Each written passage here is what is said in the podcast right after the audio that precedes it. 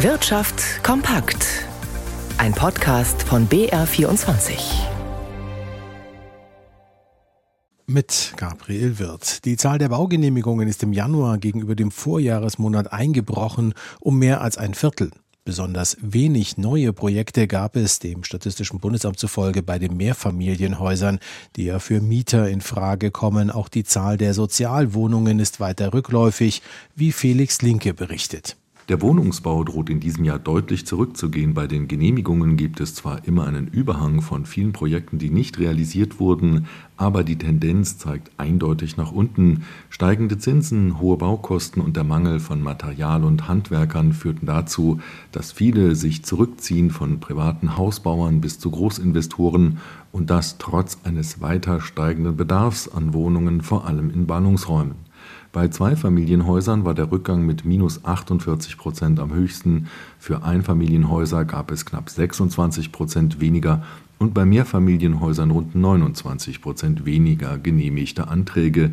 Gezählt wurden Neubauten und Modernisierungen wie etwa energetische Sanierungen zum Klimaschutz. Bundesbauministerin Clara Geiwitz sagte dazu, von einem Baustopp könne keine Rede sein, es dauere auch einfach länger, bis ein Haus fertig werde.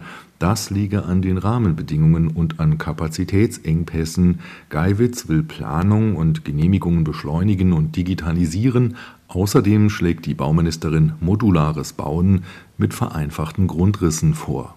Nach einer Prognose der Organisation für wirtschaftliche Zusammenarbeit und Entwicklung OECD wächst die Weltwirtschaft in diesem Jahr voraussichtlich langsamer. Nach 3,2 Prozent im vergangenen Jahr dürfte die Wirtschaftsleistung in diesem Jahr nur um 2,6 Prozent wachsen und im nächsten Jahr dann um 2,9 Prozent. So die Prognose, das sei unterhalb des langfristigen Wachstumstrends, teilte die OECD in Paris mit. Aber die Stimmung bei Verbrauchern und Unternehmern helle sich langsam auf, China öffne sich wieder und der Inflationsdruck lasse nach. Allerdings bleibt die Inflation im Euroraum hoch. Gegenüber dem Vorjahresmonat stiegen die Verbraucherpreise im Februar um 8,5 Prozent, wie das Statistikamt Eurostat heute mitteilte und damit die erste Schätzung bestätigt hat. Die Inflation ist damit ein ganz klein wenig niedriger als im Januar, da lag die Rate bei 8,6 Prozent. Von einer Trendwende kann hier also keine Rede sein, wie auch Holger Beckmann aus Brüssel berichtet. Wichtigster Preistreiber seien immer noch die Energiepreise, hieß es, Allerdings verlangsamt sich der Preisanstieg in diesem Bereich zumindest deutlich. Während Energie verglichen mit dem Vorjahr im Januar noch um fast 19 Prozent teurer wurde, lag dieser Wert für den Februar bei 13,7 Prozent. Dafür zog die Teuerungsrate für Lebensmittel, Alkohol und Tabak weiter an, nämlich auf 15 Prozent nach 14,1 Prozent im Januar. Auch bei Industriegütern und Dienstleistungen gehen die Preissteigerungsraten noch nicht zurück. Um gegen gegen die Inflation vorzugehen, hatte die Europäische Zentralbank gestern die Leitzinsen zum sechsten Mal in Folge erhöht.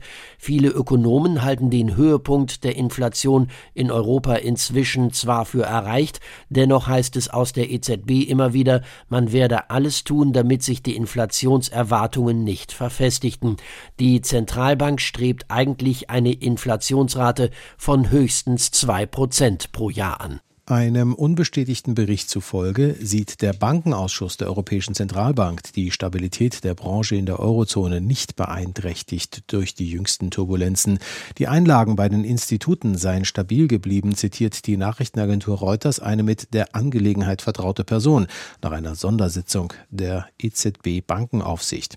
Die Kontrolleure hätten auf dieser Sondersitzung keine Ansteckung von Geldhäusern der Eurozone durch die jüngsten Börsenturbulenzen ausgemacht und damit gehen wir gleich mal zu den Finanzmärkten, zu Jan Blate in unserem BR24 Börsenstudio. Wie sieht denn bisher das Tages- und Wochenfazit beim DAX aus? Also nachdem es heute Morgen noch nach einer Erholung ausgesehen hat und der DAX zunächst über eine Marke von 15.100 Punkten gestanden hat, äh, da geht es jetzt doch wieder deutlich nach unten mit Sorgen um die US First Republic Bank und die Schweizer Bank Credit Suisse. Anleger scheinen mit dem Umfang des Hilfspaketes für die First Republic nicht zufrieden zu sein. Die Papiere brechen um 25 Prozent ein.